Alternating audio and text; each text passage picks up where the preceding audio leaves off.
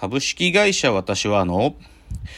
AI なんてクソくらい。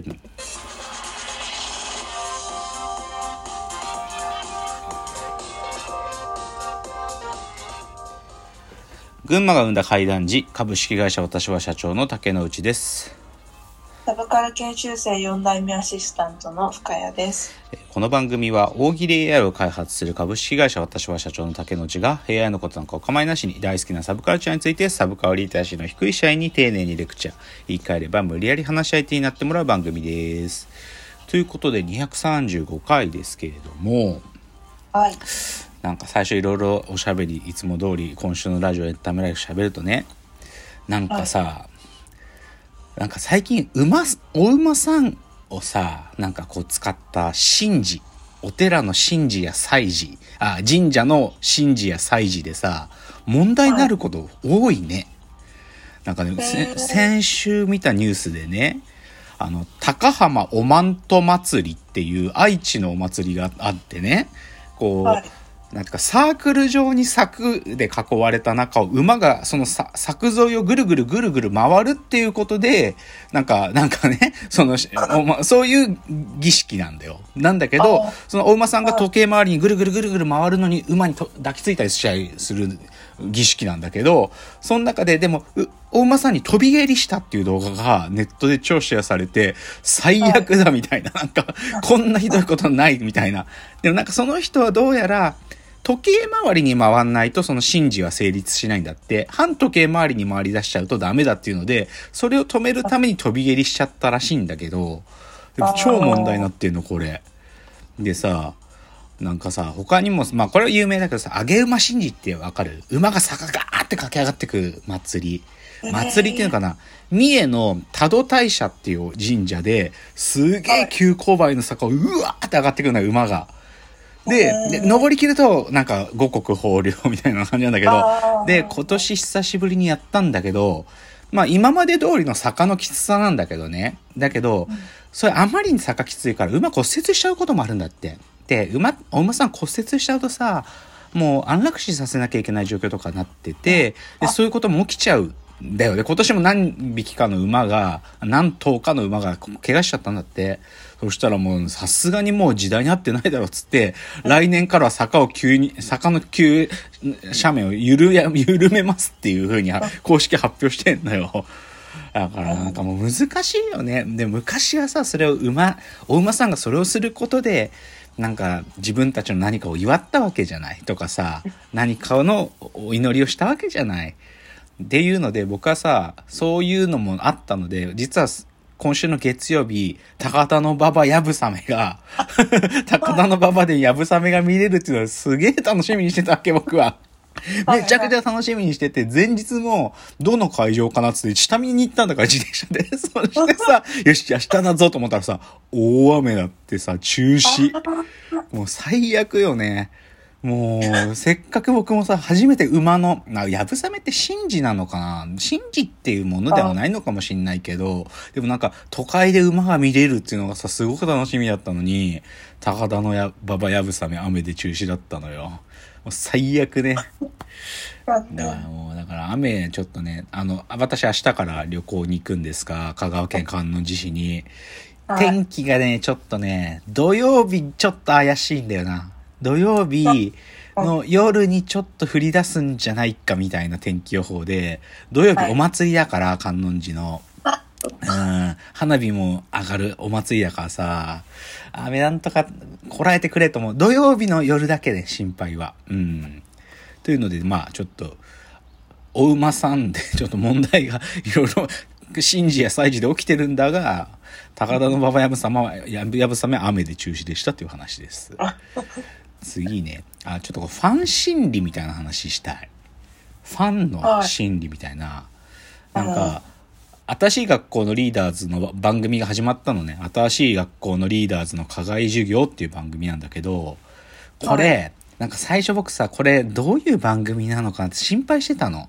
なんか変な、うん。変な企画とかやったら嫌だなとか思ってたの。なんかリーダーズがさ、本当になんか撮ってつけたようなスタジオでのなんか変な企画やらされたら嫌だなと思ったけど、全然違くって、もうね、メメイキング？なんかリーダーズのライブとかに密着した、ひたすらメイキングを流す番組だったの。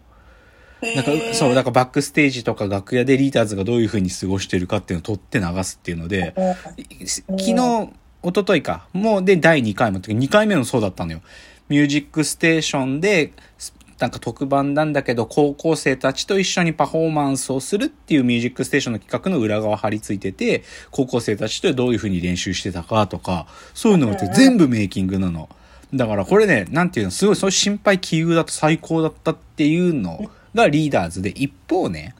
まあ僕が去年くらいから好きだって言ってたコーディー・リーというバンドで、はいあのーツインボーカルの女の子の方だった尾崎里乃ちゃんというのが脱退しちゃって、で、うん先月ぐらいから新体制とか言って始めてんだけど、どうすんのかなと思ったら、なんか、サポートメンバーで女性を連れてってるのね、一人必ず。あで、なんかもう2回ぐらいライブをやったようなんだけど、で、サポートメンバーのその女性の方がそのリノちゃんのパート歌ってんのね。あでもなんかゆ、なんかさ、これ、受け入れられてんのかな？なんかさ、いや、なんか、インスタグラム見る限りとかだと、なんか、頑張れ、みたいな感じなんだけど、なんかね、うん。ファンたちのコメントは、僕はちょっと受け入れがたいよ。特にね、うその、つい、つこの前やってたライブの、も、サポートメンバーの方と一緒にやってたそのセットリストが載ってたんだけどさ、本当にリノちゃんとの掛け合いの歌だった。まあ、だからまあ彼らの、なんていうかヒットソングでバババって最初4つやってて、いやーやっぱやるよなと思って、やったんだなって感じがしてさ、けど僕これうん受け入れてないなっていう。で、すぐせ、それでさ、なんていうかさ、よくファンの人たちがさ、ファンの気持ちを置き去りにして、みたいなこと言ったりする人いるじゃない？ちょっと僕、はいそう今ね、そういうメンヘラなこと初めて自分で感じてる。なんか、ファンの気持ちを置き去りにしてるみたいなことを思ってる。なんか、リノちゃんと大切に歌ってた曲なんじゃないのかよみたいな。なんかちょっと、そういうキモいメンヘラファンのね、心理をちょっと感じてるっていうのが一つですね。次ちょっと変な話で、はい。先週のあちこちオードリーが一発屋芸人っていうくくりの回だったのね。まあ元一発屋芸人っていうんで、あの、レイザーラモン HG さんと、えー、っと、誰だ？ジョイマンさんと、あと小島よしおさんだったんだよ。それでね、うんうんそのトークの中で、ジョイマンさんがどんぐらいすごいかみたいな話の中で、あの、細野晴臣さんはジョイマンのファンだみたいな話が出てきてね。で、これね、はい知られた事実なのね。その、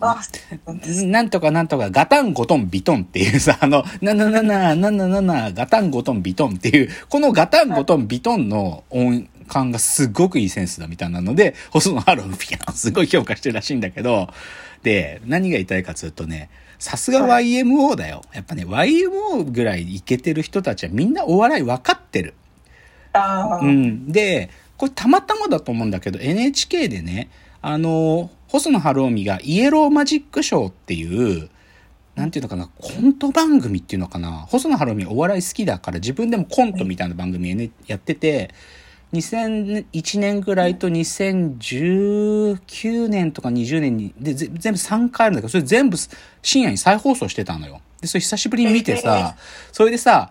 あ、そうだと思い出して、そのね、細野晴臣、ジョイマン確かに好きだったと思って、そのイエローマジックショー3でね、最後ジョイマンが Here we go って出てきて、あの、その晴臣とかと、みんな出演者と一緒にジョイマンダンスを全員で踊るんだよ。で、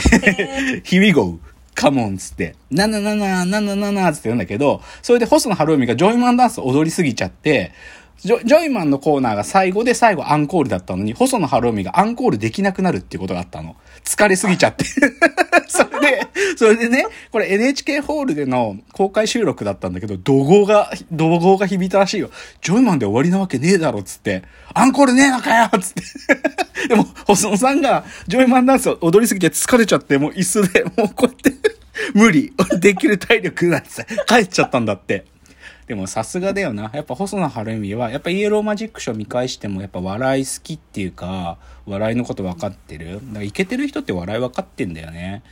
っていう意味で逆にね、そのあちこち踊りで出てた HG さん。まあ今、その昔はスーパー、あレイザーラモンハードゲーだったんだけど、まあ、ご時時代に合わなくなって今、ホットガイの略で HG なんですが、その HG は一番ブレイクした時、流行語大賞もらうんだよ。で、流行語大賞の授賞式の時にね、今の都知事の小池百合子が環境大臣で、なんだ、クールビズみたいな言葉かなんかで受賞した時に小池百合子が来てるわけ。で、HG が小池百合子に絡むわけ。その、オッケーっつってあの腰振って。そしたらさ、小池百合子さん目すら合わせないでさ、無視してんだよ。でさ、へーそういう時にさ、例えば HG のさ、ギャグっていうかさ、一つの、まあ、鉄板のセリフで、せいでしょうって、せいせいって言ってさ、なんか相手が問題があることを言った時に、せいでしょうとか言ったりする、相手を制す言葉で、せいせいって言うんだよ。でさ、はいその時小池百合子はさ、せいでしょうぐらい言えねえのかよと思うんだよ、僕はあ。それさ、なんていうの ?HG を拒否ってるっていう態度でもいいけど、ある意味 HG へのリスペクトもあるからさ、せいでしょうって言えばさ、成立するのよ。でもそれすら言えねえさ、ほんとユーモアがないやつってさ、人の上に立つなって思う。本当に。っていうので、もう細野晴臣は最高だし、で逆に、その、小池百合子は最低ってこと。で細野晴臣はジョイマンダンス踊ったおかげでアンコールができなくて客に怒号を 見るって。っていう話。あ、やべえ、時間来ちゃうな。あとちょっと、じゃあいい番組紹介しとこうかな。あの、飯、はい飯ドラって番組すっごいいい番組始まったよ。満島真之介とエグジットのカネチがドライブし、しもう何の打ち合わせもなくドライブして飯食うっていうだけの番組なんだけど、満島真之介がめっちゃいいやつなの。で、初回が、あの、池松壮亮くんと勝地涼くんがゲストなんだけど、満島真之介めっちゃいいやつなの。とにかくそれだけ。っていうか、それだけいい番組の話。はいじゃあ次のチャプターいきます。